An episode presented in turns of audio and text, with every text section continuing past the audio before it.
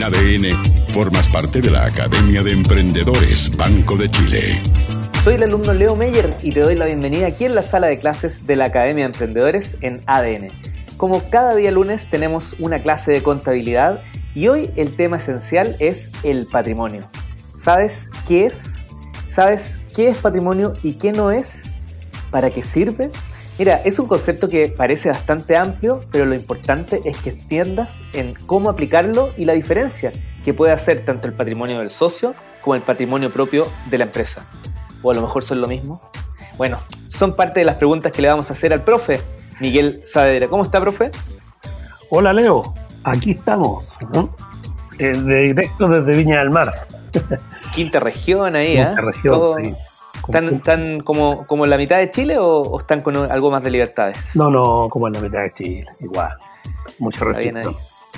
Mm. A cuidarse. Oiga, profe, el tema de hoy es el patrimonio, que es una palabra que yo, la verdad, la escuché eh, en algunos momentos de, de la vida pero en otros mm, debería haber hecho más sentido y no, no me hizo tanto. Así que estoy muy interesado en saber. Eh, es muy interesante, sí, sí. Algunos lo confunden con matrimonio, pero es, ah, no, es, otro tema. Estamos en el patrimonio. A mí también es un tema que me gusta mucho. Tú eh, y, dijiste ahí en la introducción, Leonardo, que eh, es lo mismo el patrimonio que, que puede tener la empresa o negocio del patrimonio que puede tener la persona. Y ese es un concepto muy, muy interesante que tal vez en el, en, el área legal con Marco lo pueden desarrollar un poco más. Porque el patrimonio, en definitiva, lo estamos mirando desde un punto de vista contable. Y el patrimonio mirado desde el punto de vista de contabilidad, ¿no es cierto?, se conforma por el total de activos, que ya lo vimos hace un par de clases, menos el total de pasivos. ¿Mm? Entonces dice, mira, todo lo que tengo, que son los activos, te recuerdas todo lo que tengo y lo que me deben, que son todos mis activos, menos todo lo que debo. La diferencia se supone tiene que ser azul. sería, exacto, sería el patrimonio, porque si la diferencia fuera roja, o sea, fue, sea mayor lo que yo debo, ese patrimonio sería negativo. ¿Mm? Exacto. Ahí, ahí, ahí tenemos un problema. Ahí tenemos un problema. Ahí tenemos un problema. Entonces, ¿Cómo se conforma en definitiva este patrimonio? Porque de, dónde sale? Porque el negocio cuando comienza, cuando tú comienzas con el negocio, hay un aporte, un aporte de capital, que puede ser una cifra determinada. Hay algunos negocios que si son dos socios, uno aporta capital, otro aporta trabajo, pero está valorado y ese es el patrimonio, lo que se aportó, un millón de pesos. Ese que se llama normalmente la cuenta capital la cuenta capital en el balance eh, es el patrimonio inicial. Pero ¿cómo se mueve ese patrimonio con el tiempo? Se va moviendo porque o el negocio o la empresa o el emprendimiento tiene utilidades, por lo tanto esas utilidades van quedando en el patrimonio, o tiene pérdida, y en ese caso va disminuyendo el patrimonio. Y esas utilidades, eh, por ejemplo en el caso de las sociedades anónimas, eh, se pueden, que son más grandes, se pueden repartir las utilidades, pero pero la ley establece una forma de repartir que en el fondo es el pago de dividendos y un, mínimo y tiene que ser aprobado por la Junta de Accionistas porque podría ser que la Junta de Accionistas, por ejemplo, en una sociedad anónima diga no, eh, no vamos a repartir dividendos, vamos a repartir el, el mínimo que permite la ley y el resto lo vamos a capitalizar, lo vamos a dejar adentro de la empresa, dice. Vamos a aumentar el patrimonio. Tú has visto muchas veces que la empresa va a aumentar el capital. Y para eso porque los socios se ponen de acuerdo y hacen un aumento de capital y cada uno va a poner un millón más. Y eso es parte del patrimonio, están aumentando el patrimonio con el cual, que en el fondo es una deuda, si tú lo miras de otro lado, es una deuda que la empresa tiene con los socios, pero no con los bancos ni con los acreedores. ¿Mm? Sí, a propósito de, estos aspectos legales que, se cruzan con los contables, em, aquí hay que considerar también el tipo de empresa, porque me imagino que, que una EIRL tiene que poner más ojo en el patrimonio que una sociedad por acciones. Bueno, muy importante, muy buena la acotación. Eh, eh, se nota que eres un buen alumno. Sí, pues siempre. Pero el tema, el tema efectivamente, o sea, y por eso nacieron las EIRL, que significa Empresa Individual de Responsabilidad Limitada. Porque antes no existían y al no existir, las personas eh, em, iniciaron un negocio con su propio patrimonio que muchas veces ni siquiera es de ellos, es de la familia. Eh, trabajan juntos, el, el, marido y la señora, en fin, o algunos hijos, y, ese patrimonio eh, se ponía en riesgo con toda la empresa, con el emprendimiento. Entonces se dijo, no, mire, vamos a poder, se van a crear las empresas individuales de responsabilidad limitada y la persona aquí es individual, no, no necesita socio aquí. Pero si usted hace un emprendimiento solito, usted puede crear la IRL, va a tener un RUT distinto, es un RUT distinto al de la persona, y usted va a decir, mire, de mi patrimonio personal, de mi patrimonio personal, yo voy a poner 10 millones en este emprendimiento. Y lo separa y lo declara en el servicio puesto interno y queda bajo el RUT de la EIRL.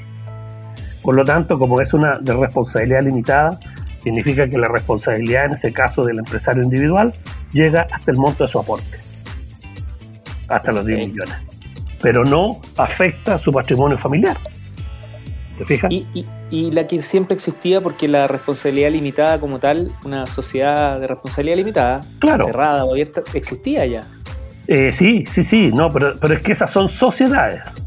Ahí se necesita socio. En este ah, caso, en la EIRL no hay socio. Totalmente de acuerdo. Es la propia persona que dice, ok, pero mi negocio lo voy a separar de, de, mi, de mi patrimonio familiar o de mi patrimonio. Por eso te digo, no pone en riesgo todo su, su vehículo, su, su, parcela, su casa en la playa, no pone en riesgo todo el negocio, sino que separa y dice, esto es el, negocio que estoy haciendo, pero siempre solito, individual, no, no tengo socio. Perfecto. Y, y, y y para hacer, eh, cuando uno trabaja el, concepto del patrimonio está aumentando y uno quiere hacer estos retiros que le llaman, si no me equivoco, sí, sí. Em, ¿se, impacta directamente en este patrimonio o es, otra, es otro tema? No, el, retiro eh, efectivamente impacta porque en la medida que tú, si tú retiras es porque tiene utilidades. Y si estás retirando utilidades, eh, son utilidades que, no van a aumentar tu patrimonio, sino que las vas a consumir directamente. ¿Mm? O sea, la utilidad puede ser 3 millones, pero si tú retiraste un millón, en definitiva lo que dejas dentro del patrimonio son dos. Nada se crea ni se destruye, solo se transforma, porque en el fondo voy alimentando mi patrimonio como persona. Efectivamente, efectivamente. Eso es lo, lo, bueno, digamos, que, que, cuando nacieron las IRL, que permitió, porque justamente muchas empresas, muchas personas tenían problemas y cuando venía el yo conocí un caso, por ejemplo, te lo puedo mencionar, de una persona que eh, el patrimonio, él era casado en sociedad conyugal, imagínate, y en realidad quien más había aportado al patrimonio de la familia era la señora, que tenía bien y todo, y resulta que él, empezó un emprendimiento, le fue mal, quebró y, perdieron gran parte del patrimonio de la familia, y la señora en realidad no tenía nada que ver con el emprendimiento mismo ahí, sí que el matrimonio se acerca a patrimonio. ¿ah? sí, claro, claro. Entonces, el, ahora, ¿qué es lo que hacen las empresas también? Dice, ok, no vamos a dejar, porque la utilidad en definitiva eh, quedaron en la empresa si no la retiraron y tributaron. Pagaron el impuesto renta, que hoy, en este mes está muy de moda, porque este es el mes de la renta pagaron el impuesto de renta y quedaron ahí la utilidad, no la retiraron, o retiraron una parte. Esa utilidad los socios podrían decidir eh, capitalizarla. Y eso significa que, mira, vamos a aumentar el capital, eh, pero lo vamos a aumentar con capitalización de, utilidades. O vamos a constituir reservas.